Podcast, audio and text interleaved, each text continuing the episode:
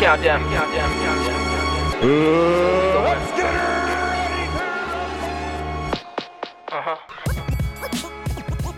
Bienvenidos a Campanazo Inicial, el podcast de boxeo. Hey, qué tranza banda del Campanazo Inicial, bienvenidos al podcast de boxeo, ya en el capítulo 8 de la temporada número 2.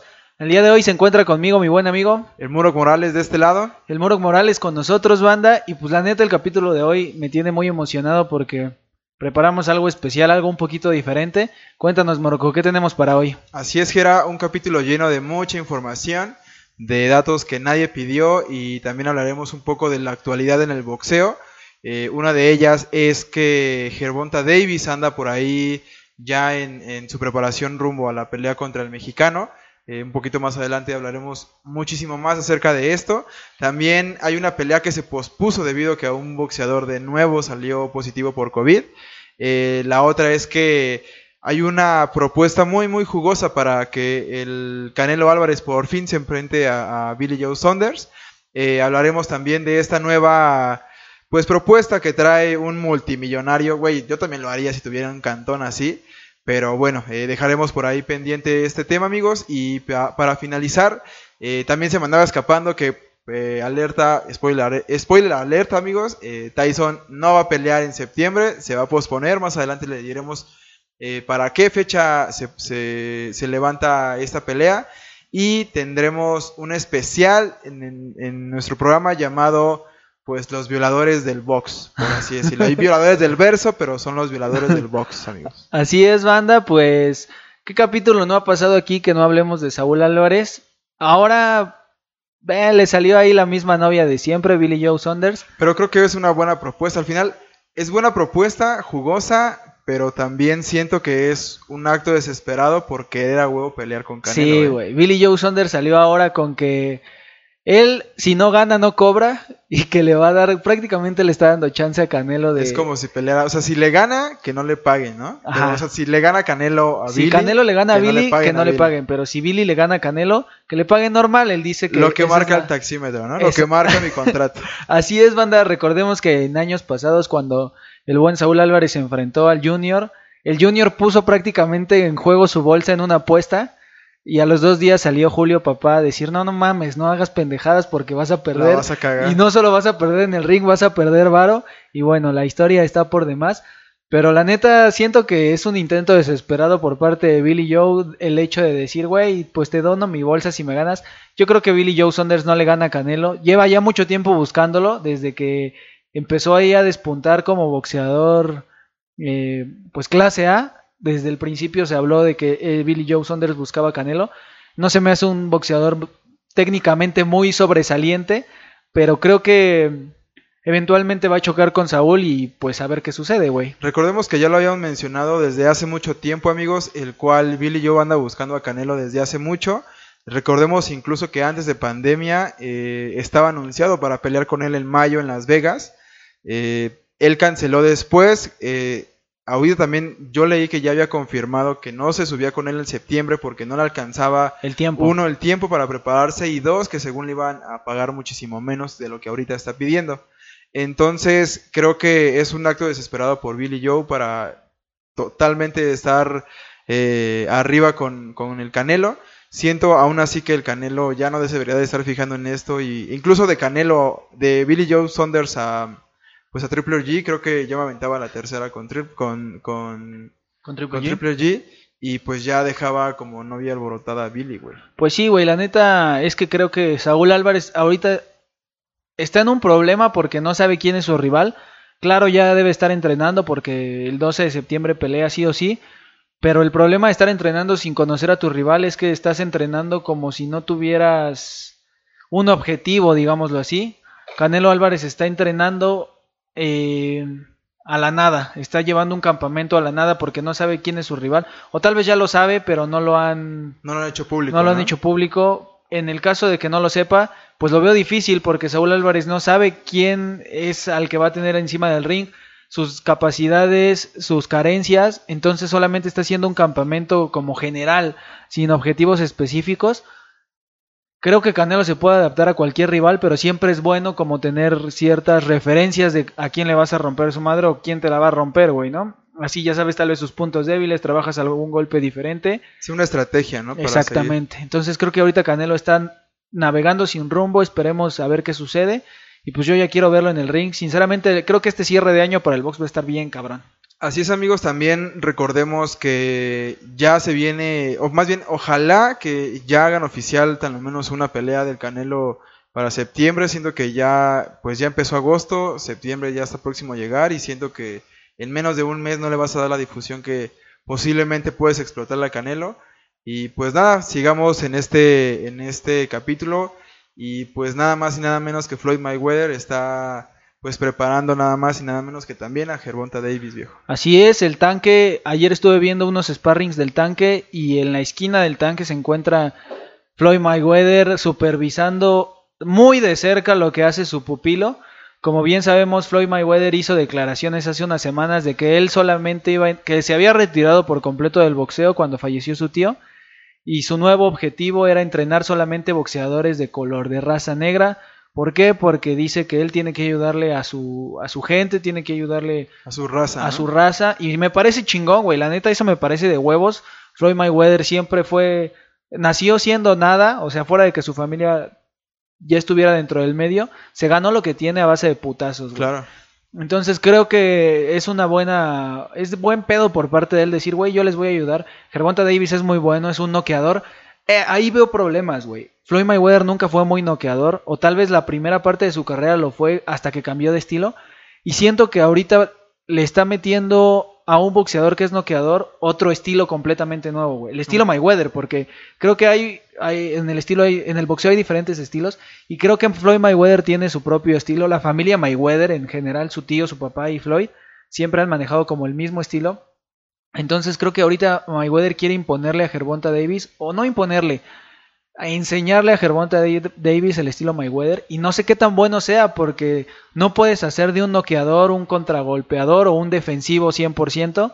Entonces creo que ahí ya depende mucho de la capacidad de Gervonta Davis de absorber el conocimiento, mezclarlo y emplearlo dentro del cuadrilátero, güey. Ah, en la semana salió este video del cual pues eh, todo el mundo pudo observar en el cual pues se observaba a Floyd Mayweather con la lamentada gobernadora pues pegándole con todo este Gervonta y pues andaban súper practicando a full power para la pelea que tiene contra el michoacano y pues nada esperemos a ver qué tal le va y pues mucha mucha suerte al mexicano porque güey va a estar perrísima no el famoso terremoto Leo Santa Cruz eh, quien cumplió años esta semana no cumplió años ayer me parece ayer o antier ayer creo que fue, ayer cumplió años, un saludo para Leo Santa Cruz, muy buen boxeador, dotado técnicamente cabrón, creo que es de los fuera de serie, pero creo que esta pelea ya le llegó un poquito tarde, la neta es un choque generacional, tal vez Leo ya está muy maduro y Gervonta es joven, fuerte y creo que la experiencia de Leo puede aprovecharla al 100%, pero no sé qué tanto vaya a aguantar la pegada de un Gervonta Davis. El día de hoy en el campanazo inicial no son datos inútiles porque la neta son datos 100% boxísticos, pero les traemos unos datos muy chingones de Leo Santa Cruz. Vámonos recios. Tetracampeón mundial en gallo, super gallo, pluma y super pluma. Cuatro divisiones diferentes y está activo. Solamente él y Saúl Álvarez son los únicos mexicanos activos con cuatro divisiones diferentes, güey. Actual campeón de la Asociación Mundial de Boxeo en pluma y en superpluma, güey. O sea, es campeón en dos divisiones simultáneamente, güey. Eso no lo, lo hace cualquier cabrón. Canelo igual lo está haciendo, güey. Si derrota a Gervonta Davis, sería pentacampeón mundial. O sea, sería el mexicano con cinco. Con cinco, díselo. Solamente Jorge Arce lo tiene y se discute mucho el del travieso porque al final tuvo un interinato, no fue un campeonato absoluto. Pero no mames, sería campeón en tres divisiones diferentes, güey. O sea, no solamente le bastaría con pluma y superpluma, sería campeón una división arriba, güey, que me parece que es ligero. Entonces está... Eh, gallo, perdón. Está súper perro, güey. El hecho, este perro está... Este perro.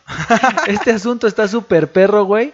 Y no sé qué vaya a pasar, sinceramente no sé qué vaya a pasar, güey. Pues esténse atentos, amigos. Esta pelea va para el mes de octubre. Ya está totalmente, totalmente este, oficializada, eh, confirmada. Y pues nada, veremos qué tal le va a Santa Cruz contra Gervonta. Y pues de nueva cuenta, el mayor éxito para el mexicano, viejo. Así es, Morocco, y pues siguiendo con nuestras breves pero destacadas noticias de esta semana, la pelea de Roy Jones Jr. y Mike Tyson se aplaza un poquito más de lo esperado. Por ahí hay un rumor, no sé si sea cierto, sinceramente, pero creo que ya sé por qué se aplazó. Un organismo no muy reconocido quiere sancionar la pelea, entonces yo creo que por eso la van a aventar un poquito después, güey. No creo que haya pedos en preparación, tal vez en organización, no sé, pero ah, por ahí se rumora que un organismo como el Consejo, la Federación, la Asociación y la Organización, así como esos cabrones de organismos, hay organismos como no tienes idea, pero no son tan reconocidos, güey. Nosotros podemos ser nuestro organismo y pues, güey, ni quién nos voltea a ver, ¿no? Entonces creo que de aquí se quiere agarrar algún organismo para sancionar la pelea. ¿Sancionar? Ajá, güey, va a ser una pelea oficial al final del día. Y les van a otorgar un cinturón al ganador, como un, santado- un cinturón único, como cuando, como el de Chávez Travieso, que cuando pelearon el Consejo Mundial les otorgó un cinturón como conmemorativo. Eso quiere hacer este organismo al sancionar esta pelea. Pues nada, güey, la neta, pues creo que ya bajó un poquito de ser un circo a, a ponerse un poquito más formal. Yo creo que debido a esto, la Asociación Voluntaria de Antidopaje también se va a involucrar. Aquí me saca un poquito de pedo porque, güey, apenas Mike acaba de firmar el contrato Turbo Pacheco y pues al final también posiblemente el hecho de que se aplace pues es que va a estar un poquito en abstinencia para que no salga pues nada en el dopaje o no sé por qué. También esto de la de la de la VADA, de la de la institución que se encarga del dopaje, eh, no sé también si sea super oficial, pero si alguien, como un organismo, tan lo menos ya va a, a- a dar una decisión de la batalla, pues siento que entonces sí va, pues sí, sí entra la posibilidad de que haya un antidopaje, Claro. pero pues no sé, al final es Mike Tyson en pleno 2020, güey, o sea, es un boxeador pacheco, entonces no sé qué vaya a pasar, la verdad me, me saca un poquito de onda, veremos qué pasa, pero pues se pospuso, de, le dejó al final el terreno libre a todo mexicano para septiembre y se fue para noviembre, güey. Así es, güey. Yo creo que sí es tiempo para que Michael, Michael, eh, para que Mike Tyson se, se desinfecte chido y se desintoxique, perdón, se Si es que, si es que esto es real, güey, ¿no? Yo Si creo no, que sí, porque ya si lo vas a sancionar, tiene que haber un protocolo completamente diferente al de una exhibición. Fuera del protocolo médico, ya tiene que haber un protocolo más formal. Entonces creo que no van a dejar subir a Mike Tyson con Pacheco. Pacheco. ni que tenga días, pues ya Pacheco, güey. Otra pelea que se nos cayó tristemente, güey. Eh, Jorge, el Golden Boy Linares contra Javier Fortuna, güey. No mames, eso a mí sí, sí me hizo, no me hizo sentir mal, pero sí dije, no mames, qué mal pedo, porque yo sí quería ver a Linares, güey. Estaba programada para este mes, amigos, para el 28. Y pues aún no se hace oficial, o tal lo menos no ha salido como El tal comunicado oficial, güey. Linares a decir, oigan, yo tengo COVID. Pero pues ya se rumorea demasiado, tanto que pues ya se está, ya se le está buscando tal vez un, Un, un, un contrincante a Fortuna. ¿no? Porque si no, él, él al final no tiene culpa de nada, ¿no? Que se cuidó, llevó su protocolo a cabo, no está libre de COVID y pues no tiene culpa, ¿no? De aquí en, en este problema suscitado y pues veremos qué pasa, ¿no? Ojalá que, que pues si esto es oficial, pues un, un saludo totalmente a Jorge Linares y que se recupera todo su crew, porque seguramente también parte de su crew estuvo pues en cercanía con él. Y pues veremos si es que o se retiene la pelea y se pospone un poquillo o totalmente cada quien agarra por su lado y pues hasta que se recupere, ¿no? Así es, Morocco. Eh, Linares tiene campamento en Japón. Está cabrón, güey. ¿Te imaginas eso? Verga, güey. O sea, ¿te imaginas tener tu campamento en Japón, güey? Ese güey allá hace sus campamentos. Su promotora, Como Woody, güey. ¿En Japón? ¿Nos vamos a Japón? ah, su promotora anteriormente era Taken, una promotora japonesa, pues bien reconocida. Y actualmente creo que está mitad Taken, mitad Golden Boy, porque Golden Boy Promotion está ahí metida. Linares entrena en el gimnasio de Taken y pues se infectó el cabrón. Eh, creo que Linares es el claro ejemplo de cómo te puede cambiar una derrota, güey. Linares ya había perdido desde hace mucho, perdió con Tony DeMarco, ha perdido con, con varios peleadores, pero creo que hay un Linares después de Basilo Machenko. Así como hubo un Linares después de Floyd Mayweather, ahorita hay un Jorge Linares después de Basilo Machenko. Lo veo más técnico, lo veo más fuerte. Creo que el güey ya se tomó muy en serio el hecho de que ya está grande, tiene 34 años. Entonces creo que quiere cerrar su carrera boxística de la mejor manera. Lo veo bien fuerte. Pero pues sí, no creo que llegue a la pelea con Fortuna. Le aventaron 10 días para... 10 días de hospitalización. Aunque presenta síntomas ligeros. Pero no mames, esos 10 días son vitales, son clave. son súper importantes en una preparación, es lo fuerte de una preparación, tal vez estos, estos 15, 20 días antes de la pelea, pues ahí ya perdió 10, güey. No creo que llegue, sinceramente. Si se la avienta sería un macho, güey. Sería así un pinche... Un También no sé qué tanto es benéfico para él. Claro, ¿no? güey, si se la avienta tiene, está en el aire, porque ya está en el aire el hecho de decir tu preparación juega. Sabemos que la preparación es súper importante en una pelea.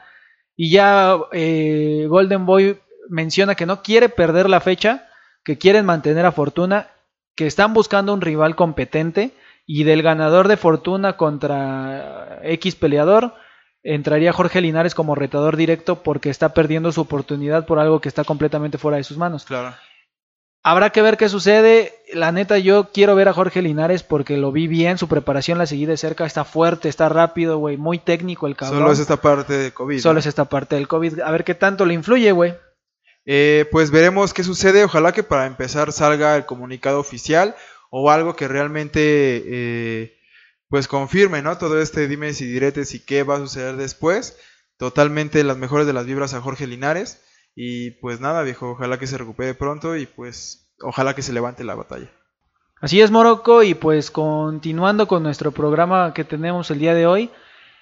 Eddie Hearn está, creo que, revolucionando un poquito el boxeo, güey. Eh, a diferencia de Top Rank, que hizo su esfera de box ahí en Las Vegas, no estoy seguro de que la esfera de Top Rank, la burbuja, creo, la, la cúpula, alguna madre así le pusieron, sea de Bob Arum, de su propiedad. eh, pero Eddie Hearn, güey, no mames, está Lo haciendo... llevó a otro nivel, güey, ¿no? Pues sí, güey, el cabrón está organizando sus propias peleas de box en su jardín, güey. Patio de su casa, decía Así. Tatiana. güey. Sí, güey, así está de perro este güey.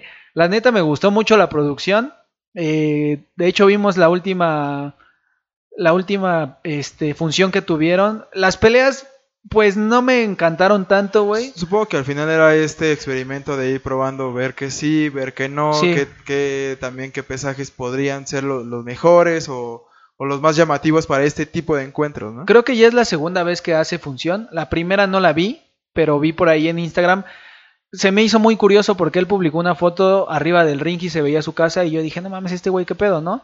Ya hasta, hasta ahora que vi la función entendí que estaba organizando sus propias peleas en su propia casa, en su propio jardín, con sus propios peleadores. Y lo cual me parece chingón. Eh, buenos peleadores. La pelea de, de mujeres, no mames, otro pedo, güey. Estuvo de huevos la pelea de, de féminas. Pero ahorita no nos vamos a centrar tanto en lo boxístico, sino tanto en la parte de la organización que tuvo este güey. No mames, otro pedo, eh, güey. Al final todo esto pasó en Londres, no pasó en Estados Unidos. Todo eso se lo llevaban para allá. Y es aquí cuando entra tal vez la posibilidad de lo que habíamos hablado el, el programa pasado, de que a lo mejor varios mexicanos, entre ellos el Canelo, pues existía la posibilidad de ir para allá a Inglaterra a pelear, aunque sea puerta cerrada, ¿no?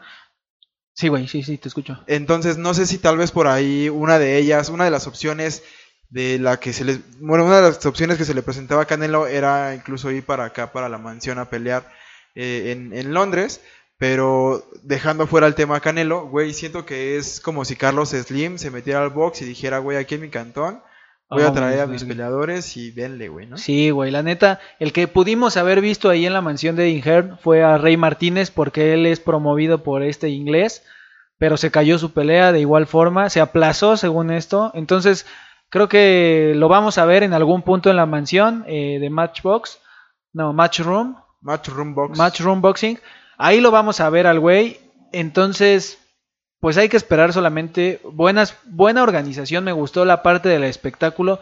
El cabrón montó pirotecnia en su jardín, Sí, seguramente no, todo un pinche show. show, güey. Seguramente en su casa le designó camerinos, ahí, ahí hizo Vi, alguna vi los planos y hasta Sky tenía su centrito de, de, transmisión, güey. transmisión, güey. Así de cabrón está el pedo. A pesar de que en Latinoamérica es- ESPN fue el que se encargó de De la llevar la transmitirlo, transmisión. güey, de Londres venía directamente de Sky, güey. Está, está de huevos esta parte, creo que creo que sí innovó mucho, güey. Eh, repetí, bueno, yo les repito, la neta, el boxeo inglés no es mi favorito, siempre han tenido como un boxeo raro, no sé, no, no me termina de encantar. Hay buenos boxeadores ingleses ahorita en, la, en el ojo del huracán. Anthony Joshua, que pertenece a Eddie Hearn. Yo creo que si no se restablece el, el boxeo a puerta abierta, lo vamos a ver ahí en la mansión en diciembre. Eh, Tyson Fury es inglés, creo que no lo trae Eddie Hearn, pero estaría de huevos ver un Tyson Fury contra, Eddie- contra Anthony Joshua en la mansión. Eh, hay que esperar, son sueños guajiros, cada uno tiene sus compromisos diferentes, pero creo que el Rey Martínez y creo que Anthony Joshua este año puede existir la posibilidad de puede haber posibilidad de que los veamos. Así es amigos, eh, llegamos a la parte final de las noticias eh, que semana a semana transcurren en lo que grabamos el campanazo. Y pues nada, llegamos a la parte cumbre de nuestro programa, el cual está destinado, como bien dijimos al principio, a los violadores del box, amigos. Así es, banda. Tenemos hoy un par de boxeadores que uno brilló más que nada por su carrera. El otro también brilló, pero la neta yo siento que le, lo han inflado mucho en muchos aspectos. No me parece que haya sido un boxeador tan magnífico como algunos lo pintan. El otro sí lo fue, sin duda alguna. Pero hay algo que une a estos dos boxeadores de diferentes épocas. Los une el hecho de que se convirtieron en asesinos, güey. Se convirtieron en, en feminicidas. Y es un tema bastante delicado que trataremos de tocar de la manera pues, más relax posible. Porque la neta lo que les vamos a contar, muchos ya lo saben, otros lo desconocen. Claro. Pero es meramente entretenimiento. Así que banda, el día de hoy les traemos la historia de Carlos Monzón por un lado y de Edwin el Inca Valero por el otro. ¿Quieres comenzar o comienzo? Si quieres comienzo con Carlos Viejo. Eh, era un boxeador, más bien, sí, más bien, era un boxeador el cual nació en Argentina, eh, exactamente en el noreste de Argentina, en Santa Fe. Y pues nada, güey, era este peleador que para empezar fue el octavo de tres hermanos. Era una familia súper, güey, yo creo que turbo pobre, que es yo creo un término un poquito más arriba de super. Eh, totalmente no tuvo muchas oportunidades eh, en, su infancia. Dejó la primaria en segundo grado, güey, porque totalmente tenía que ayudar a su familia a comer. Eh, como lo repito, era el octavo de 13. Y pues nada, güey, toda su carrera, más bien toda su infancia fue totalmente difícil. Eh, cuando nació él, incluso él platica que su papá pues estaba de pedo en el boliche y hasta el tercer día fue que conoció pues su papá a, él, ¿no? Él estaba recién nacido obviamente, pero pues todos sus hermanos le platican pues como en mal pedo, si quieres tú como cuando eres adoptado, pero pues le platican esa parte de que cuando él nació el papá estaba en el boliche chupando y pues este güey estaba llorando en los brazos de su mamá, güey. Todo esto conlleva a que, pues en el barrio, como normalmente en donde se desenvolvió, pues empezaba, como todo el día se la pasaba en la calle, pues empezaba a tener problemas con los niños de, su misma edad y podía eh, empezar a tener problemas.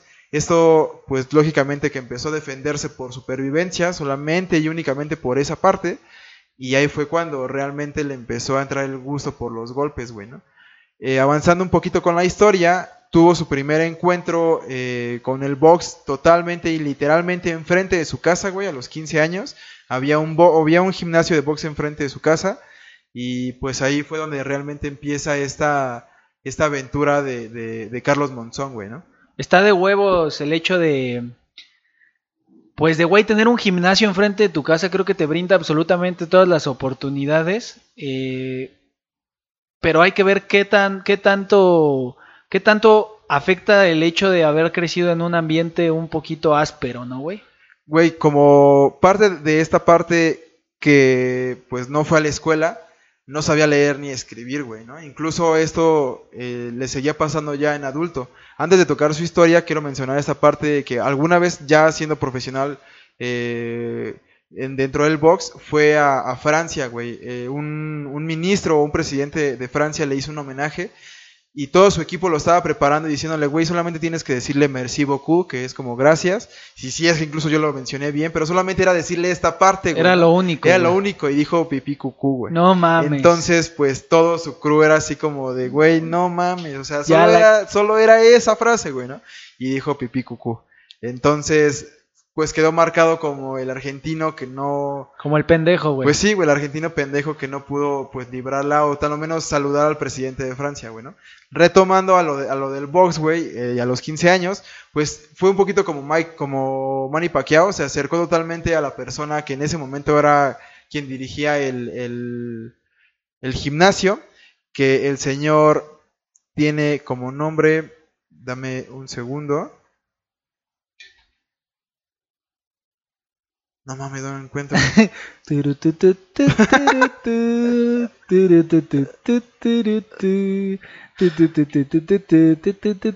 Vale, verga,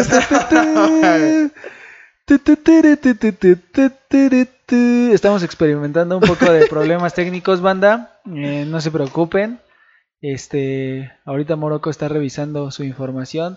No mames, no es nuestra obligación aprendernos lo de memoria, obviamente sabemos la historia, sabemos la historia a grandes rasgos y tratamos de traérsela lo mejor posible, así que Morocco, por favor, prosigue. Para empezar estaba difícil, güey. Se llama Amila, Ami, Amilcar Brusa, güey. A la- no, al argentino, supongo. Era argentino, Pero pero, de- de- dejémoslo y, y- y minimicémoslo en Brusa, güey. Ok, en ¿no? Brusa. Entonces Brusa se convirtió pues en esta parte como su papá entrenador, fue quien lo empezó a, a- a llevar pues de la mano como del, del box, quien enseñaba, quien lo regañaba, incluso se mencionaba que era el, el que le daba pues de comer y totalmente lo alimentaba dentro del gimnasio, güey, o sea, totalmente era una persona que vivía y amanecía en el gimnasio por la parte de que pues una tal vez no quería llegar a su casa y dos no tenía otra cosa que hacer, güey, ¿no? La escuela no era Lo suyo. algo, algo que él dominara.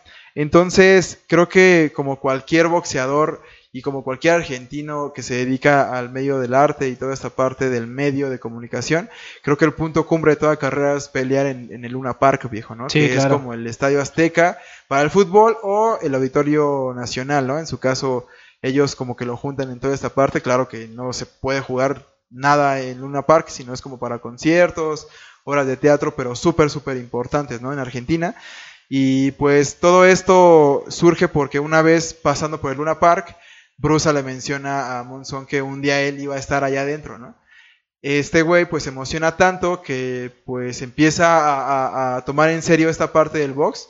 Menciona a Brusa que cuando lo vio pelear, güey, no daban un peso por él, güey, ¿no? Tanto sus movimientos, su cuerpo súper esquelético, por lo mismo de que tenía una mala una Alimentación. mala alimentación y no hacía nada de ejercicio, pues eran los do- eran lo, lo que eran los dotes que al final Brusa mencionaba que no era apto para el box, güey, ¿no?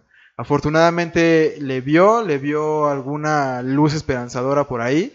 Empezó siendo como todo mundo amateur, eh, hasta que un buen hasta que un buen día, pues tuvo la oportunidad de debutar en el Luna Park y, güey, pues noqueó, güey, ¿no? Ahí es donde empieza realmente la, la- pelea o el, el historial de, de Monzón. Eh, el güey, pues realmente fue un buen boxeador, tuvo alrededor de 100 peleas, güey. Eh, con mexicano solamente peleó con el Mantequilla Nápoles. Y No, con el gusano, ¿no? con el gu- mantequilla, con el gusano Nápoles. Y pues, güey, peleó en Francia. O sea, ni siquiera fue en Argentina. no, ni sí, en con el mantequilla, ¿no? Sí, con el mantequilla. Gusano Nápoles es, es futbolista, güey. Estaba bien, sacaste de pedo. sí, güey. Con el, con el mantequilla Nápoles. Eh, y pues nada, güey, te digo, como eh, peleó en Francia, los dos pelearon allá, ni, ni siquiera pelearon en Argentina ni en México, pelearon allá. Resultó, este, resultó como, como vencedor Monzón, güey, le ganó. La mayoría de sus peleas fueron con argentinos. Solamente tuvo por ahí algún, algún venezolano, algún panameño, algún uruguayo, este mexicano. Y, güey, de- los demás fueron puro argentino, güey. Cabe mencionar que jamás lo noquearon, güey. Creo que eso habla bien de tu carrera como boxista, como boxeador. Pues que no te noqueen está... Pues creo que habla muy bien de ti, güey, ¿no? Sí, claro, el hecho de, de mantener un récord sin tocar la lona es bueno. Aquí entra la parte que yo di- discuto mucho. Muchos consideran a Monzón como el mejor eh, peso medio de la historia, güey. Y la neta, eso es por la parte de los argentinos. Yo respeto mucho el boxeo, pero hay que ser congruentes, como siempre lo hemos dicho. Los argentinos no son una potencia mundial en el boxeo, güey. Si hubiera peleado tal vez con los mejores de su época estadounidenses, con más mexicanos, ahí sí te digo, güey, ese güey fue la mera piola, ¿no? Pero su récord sí está muy abultado con mucho argentino que tal vez no manejan el mismo nivel de boxeo que, que hay para acá, güey. Y en la historia te puedo mencionar Monzón, eh, Nicolino Loche, eh, Maravilla Martínez, Lucas Matiz y el chino Maidana. Y hasta ahí, güey. Entonces no es como tan vasta la cartera de boxeadores argentinos, pero la historia se pone mejor, amigos. Así es. Eh, esto cabe resaltar, sí, era Mantequilla Nápoles. Sí, sí. Esto fue el, en 1974 en Francia, como ya lo habíamos mencionado, amigos. Y pues era un boxeador totalmente aguerrido. Nadie daba un peso por él, amigos. Tiene por ahí una historia muy, muy conmovedora.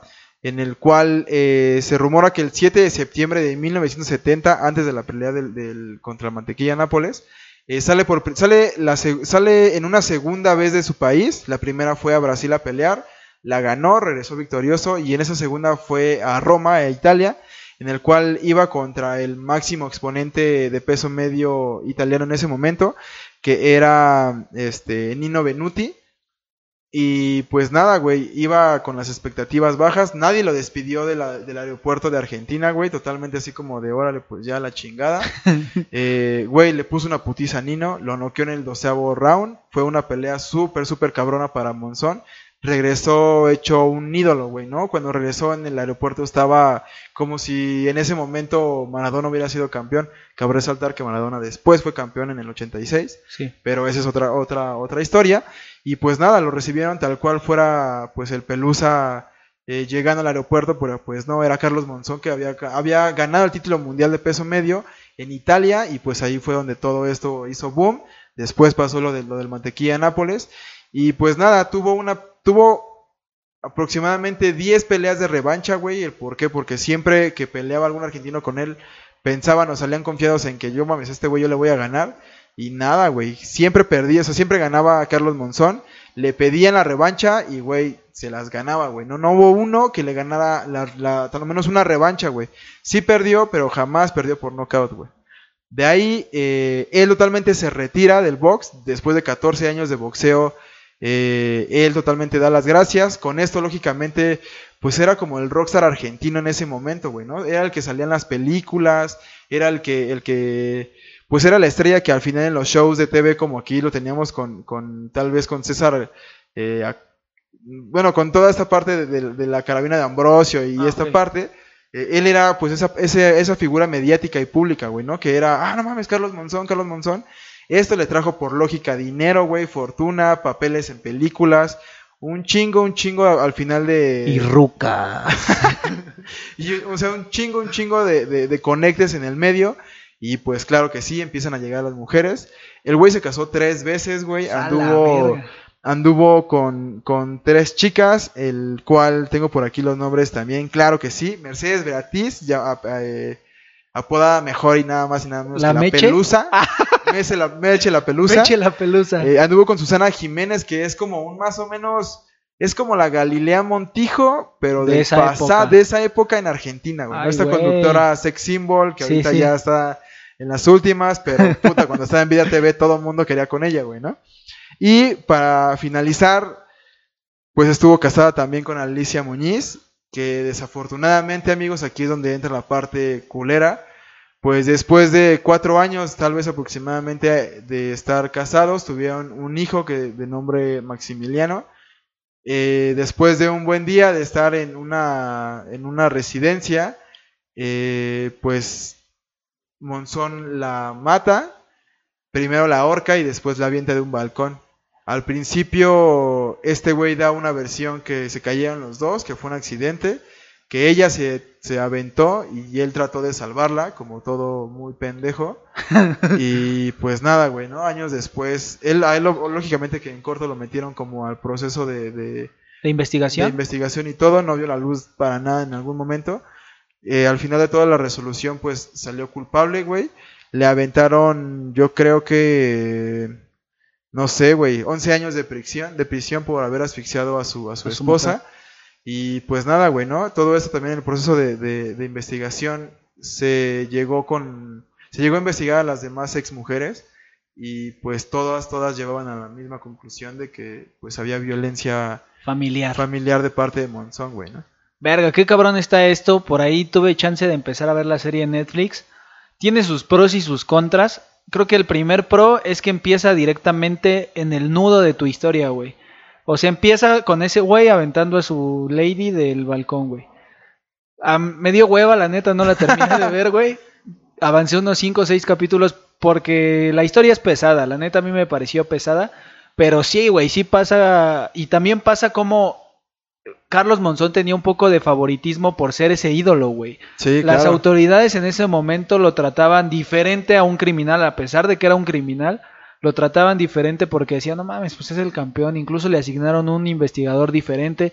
Este investigador lo trató diferente a los demás investigadores. Pero bueno, güey, no mames, no puedes negar lo innegable. Se dice que cuando llegó a la cárcel había la mitad de la prisión en contra de él por haber matado a, la- a- a su esposa, güey, y la otra mitad, güey, era, Lo defendía era el como ídolo, güey. su casa, güey, ¿no? Lo trataban como si fuera aquel.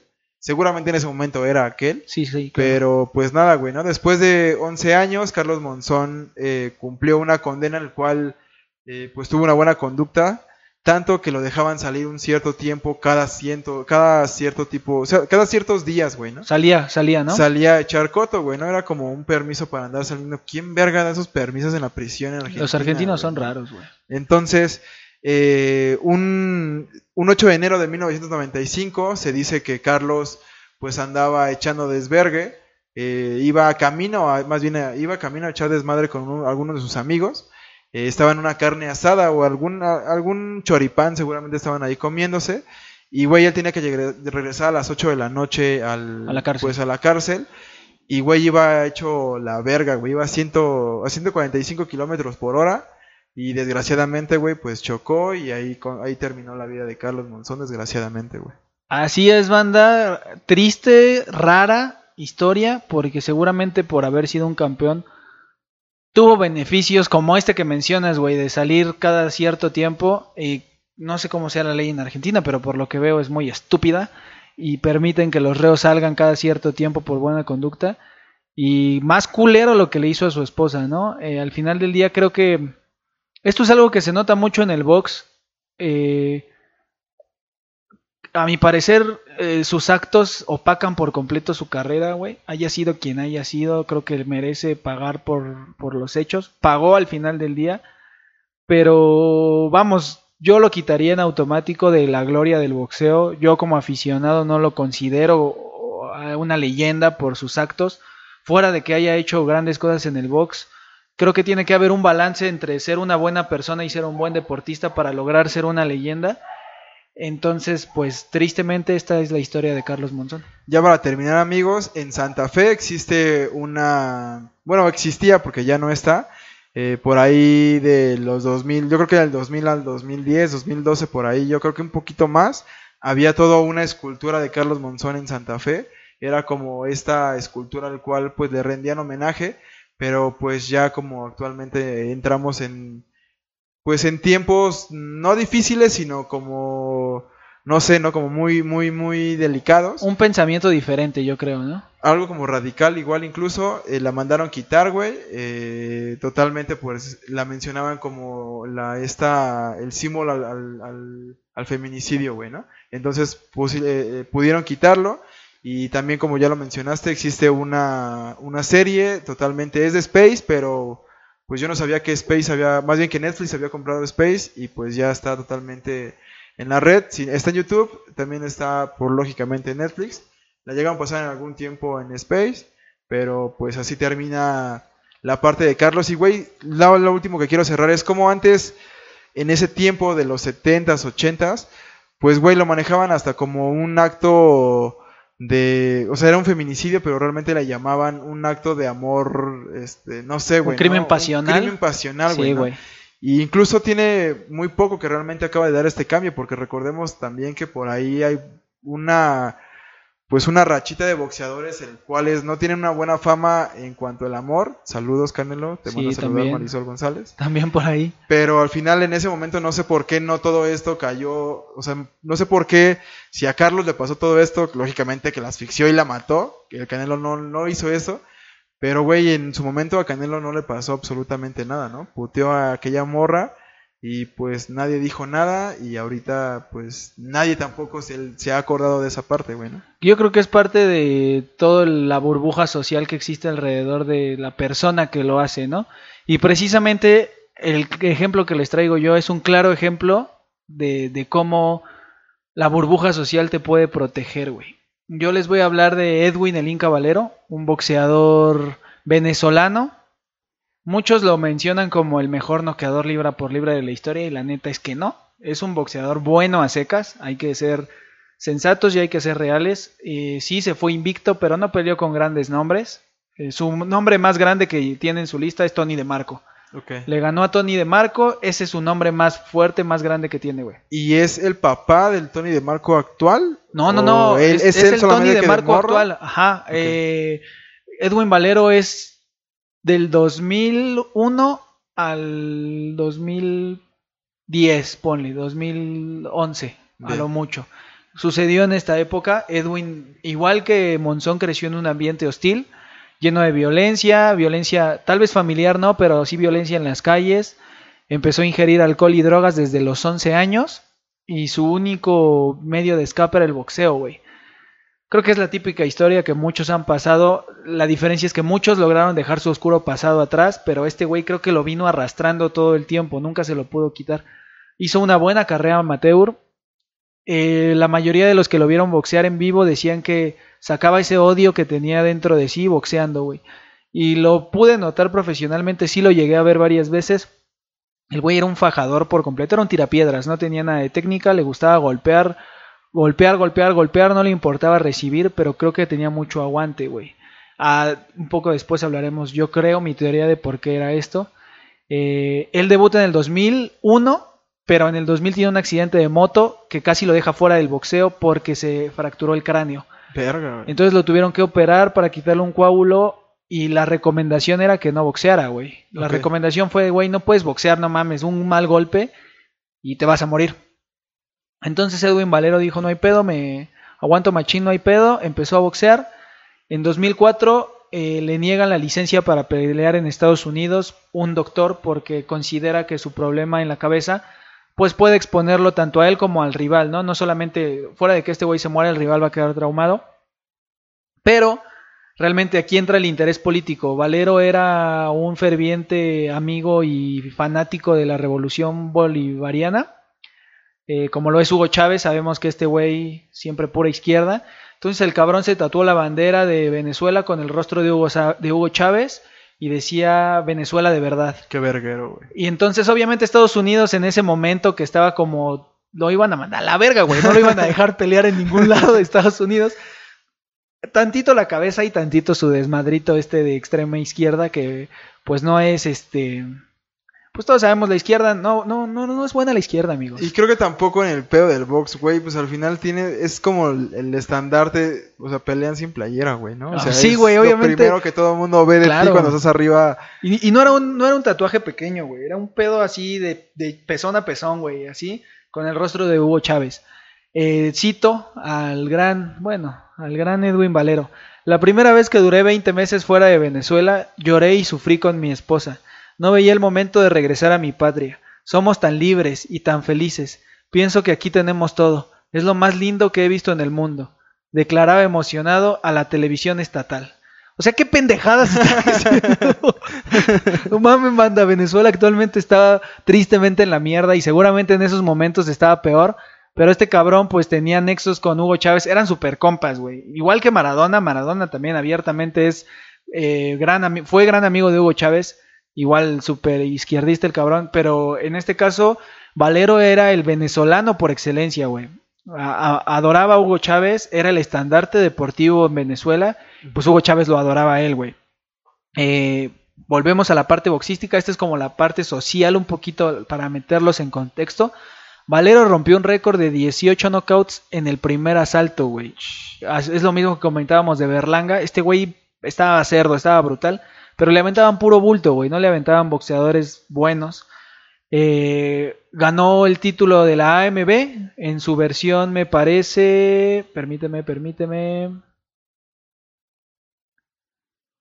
Superpluma me parece que, que ganó AMB. Hizo cuatro defensas, güey. Todas en Venezuela. No podía pisar Estados Unidos. Hasta que en 2004 le abren el- la puerta, güey. Le abren la puerta. Le dan una licencia para boxear en Texas. Y boxea contra el negro Pitalúa, Antonio Pitalúa, al cual le mandamos un saludo. Buen boxeador México-colombiano. Y le gana, güey. Le gana en dos asaltos. Y se corona campeón del CMB eh, en los ligeros. Estaba vacante el título. Creo que Pitalúa tuvo que haber sido campeón del mundo. Fue un gran boxeador. Nunca le dieron una pelea ad hoc para que fuera campeón del mundo. Siempre le aventaron peleas recias. Entonces esta vez le aventaron a Valero. Pierde con Valero en el segundo round. Valero se convierte en campeón del Consejo Mundial. Y sigue su, sigue su carrera, güey. Sigue siendo buen boxeador. Bueno, sí, buen boxeador, no era malo. Un boxeador de mediano cartel para arriba. eh, sigue peleando en Venezuela. Se le abre la posibilidad de pelear con el gran Antonio de Marco, al cual le mandamos un gran saludo a Tony de Marco, boxeador. Puros saludos. Un boxeadorazo ese cabrón. le aguantó los. Le aguantó, le aguantó nueve rounds Tony de Marco. Es ahí donde te digo que si hubiera peleado con un boxeador todavía más arriba de, de Marco, le ganan, güey. De Marco, le ganó a De Marco porque Dios fue grande, güey. Realmente De Marco hizo un muy buen trabajo, sabemos que es buen boxeador. La esquina de De Marco ya no lo quiso dejar salir. Entonces gana Edwin Valero, defiende su título y ahí es su última pelea. O sea, después de De Marco no volvió a boxear. Su carrera relativamente fue corta, 27 peleas, en un rango de, ¿qué te gusta? 10 años, a lo mucho. Y aquí empieza lo verdaderamente importante de la historia banda. La fecha, la fecha realmente importante es el 17 de abril del 2010. Eh, Edwin Valero se encuentra con su esposa en un hotel de en Venezuela y la asesina, la degolla, ¿La de Goya? la degolló, güey, y le metió varias. Guárdame esto, carnal. Le, le metió varios piquetes y la mató, güey. La mató. eh, baja a la, de- a la recepción y le dice a las recepcionistas: Oye, ¿sabes qué? Pues acabo de matar a mi vieja. La, la degollé y la apuñalé. Entonces, las recepcionistas le hablan a la policía y no se vuelve a saber más de Edwin Valero, güey. Se lo llevan, se lo llevan detenido, güey. Ah. Espérame, se lo llevan detenido. y dos días después lo encuentran ahorcado en su celda desnudo, güey. Se presume que se suicidó porque se ahorcó con su propia ropa.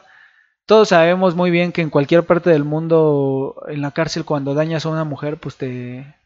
No te va muy bien que digamos, no pasas una buena estancia. Te toca la vuelta, ¿no? Sí, güey. O te violan, o te violan, güey. O te violan y te matan, o te matan y después te violan, güey. O las dos al mismo o las tiempo. dos al mismo tiempo, güey. Te violan mientras te están matando. Exactamente. Entonces, eh, pues Valero prefirió la salida muy fácil, se suicida en su celda.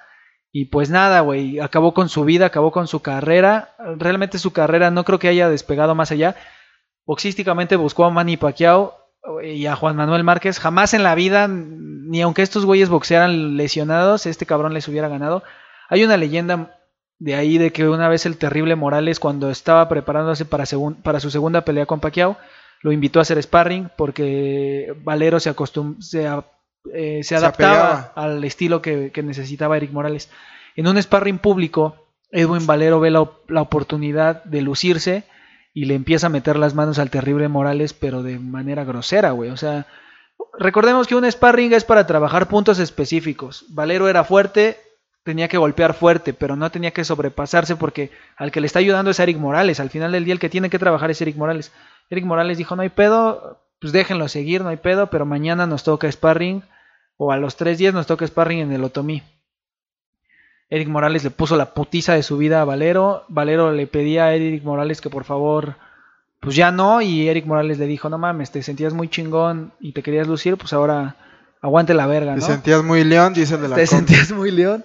Entonces Eric Morales le da, le da como, le regresa el favor a Edwin Valero y se acaba como esta parte. Siempre se, los aficionados venezolanos lo tienen en un pedestal, cosa que yo veo mal, sinceramente veo mal por la violencia del, del acto. Aquí no acaba, Edwin Valero ya tenía este, ¿Antecedentes? antecedentes con su familia, aquí los tengo. Eh, tuvo problemas con la cocaína en todo su, su reinado como tal. Eh, su familia decía que tenía paranoia, que ya llegaba al punto de que estaba paranoico. Estuvo preso más de 40 veces, güey. Verga, O sea, lo metieron preso 40 meses, 40 veces. eh, el lapso más grande que estuvo fueron 10 meses, güey. Porque le rompió las costillas a su esposa de una putiza. Hasta que alguien, que todos sabemos quién fue, pagó una millonaria fianza para que lo sacaran, güey. Obviamente no podía ser nada más y nada menos que su presidente Hugo Chávez, güey. Fue una, dicen que Chávez lo sacó, güey. Chávez lo sacó de la cárcel, tuvo que pagar, bueno, ni siquiera creo que lo haya pagado, pero la fianza era millonaria. O sea, lo metieron para que no saliera. Y Chávez dio la orden de que lo sacaran porque pues no había hecho nada tan grave más que romperle las costillas Verga, a su mujer, güey. Así de cabrón te puede proteger una sociedad y más en estos casos extremos como en su momento lo fue Cuba que estaban completamente aislados y ahorita Venezuela que afortunadamente ya están viendo un poquito la luz del sol, Pero no mames, en ese entonces el régimen era cabrón, güey. No podías hacer nada sin que el gobierno te lo permitiera, no podías nada, güey, prácticamente ni respirar. Entonces este güey era el icono y pues lo protegían al 100%. Es muy triste la historia de Edwin Valero. Eh, creo que si se hubiera dedicado a boxear y a tomar el boxeo como algo, como un, un salvavidas, lo hubiera logrado. Pero se decidió, creo que su cabeza jugó en su contra, güey. Creo que ya hacer un, cometer un crimen de tal magnitud es algo muy culero, güey. Hacerle algo a la persona que se supone es tu compañero de vida, en el mismo caso que Monzón, güey, tu esposa, pues no mames, está... Es muy triste, güey. Entonces, yo siempre lo he dicho abiertamente. Valero no es un fue un buen boxeador, pero no es una leyenda, ni siquiera es un ícono, es un asesino tal cual, igual que Carlos Monzón, güey. Mucha gente en el boxeo tal vez nos lo va a reprochar, güey, pero hay que ser sensatos, güey. La carrera boxística se ensucia cuando el boxeador comete un acto de esta magnitud. Y creo que la fama que te puede brindar el boxeo o todo el poder económico que este pues te brinda, creo que para nada, para nada es justificación del hecho de que te comportes así, güey, ¿no? Porque posiblemente puede surgir el pendejo que diga, güey, pues es que no mames, este, mucha fama, y muchos fans se hace perder la cabeza y todas esas tonterías que pues se dicen que existen en el medio, pero siento que realmente todo esto sí tiene que ver un poco el cómo viene la educación e, en cuanto a la familia, el que tanto te inculquen el hecho de respetar o no respetar a la mujer, güey. Y pues sí, ¿no? Es todo un, un tema que pues ojalá eh, eh, pues pueda erradicarse al 100%.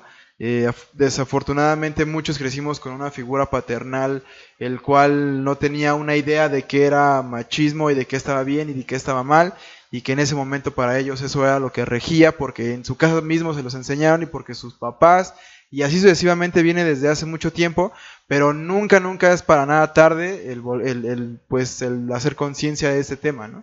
Así es banda eh, mujeres, pues una buena recomendación puede ser que la neta, más bien la mejor recomendación es que no se dejen de absolutamente nadie, ni de una mujer ni de un cabrón. Entren en box para que les rompan su puta madre. Y pues nada, banda, fue un, un, un capítulo, lo tratamos de hacer un poquito más, pues serio por el tema que estábamos tocando. Al final del día, pues a estos dos cabrones, pues ya están donde el destino les esperaba. Solamente es como una página negra en la historia del boxeo, muy negra creo, y esperamos de verdad, tenemos toda nuestra fe en que jamás se vuelva a repetir, que todos los boxeadores pues sepan retirarse antes de que queden mal, güey, lo mismo que mencionaba César Soriano, antes de que arrastre la lengua o empiece a, desvariar, pues ya mejor díganme que me retire porque también los golpes puede ser eh, pues parte de esto, güey, al final del día Edwin Valero tenía un pedo en la cabeza y creo que que los golpes se lo, se lo agravaron muchísimo más, güey. No, no creo que haya estado bien de... Padece de sus facultades mentales. No creo que haya estado bien de sus facultades mentales, güey. Era la voz del Canal 5, ¿no? Cuando sí, güey, cuando se perdía a alguien que decían padece de sus facultades mentales. Amigos, estamos llegando a la parte final de este programa. Agradecemos demasiado de nuevo cada clic que nos brindan en YouTube, cada escucha que hacen en Spotify, también en Anchor en Google, en cualquiera, en cualquier plataforma que nos anden buscando. Gracias por ese like, por ese comentario. Y pues nada, amigos, seguramente nos veremos en el próximo capítulo. Así es, banda, sigan a Fury Boxing. Algo chido, algo bien. Eh, por ahí en Instagram, en Facebook, más que nada en Instagram. Igual sigan al campanazo inicial en sus redes sociales. En Facebook compartimos los capítulos. En Instagram compartimos un poquito más de contenido. Tiéndanse, dennos un like. No, no nos sigan, pero estén pendientes de nosotros. Suscríbanse a YouTube. ¿Cómo estás en Instagram, Moroco? En Instagram estoy como arroba el muro, amigos. Yo estoy como arroba nunca fui chambelán y pues nada, banda, nos vemos. Triángulo Play, amigos. Ajá. El podcast de boxeo.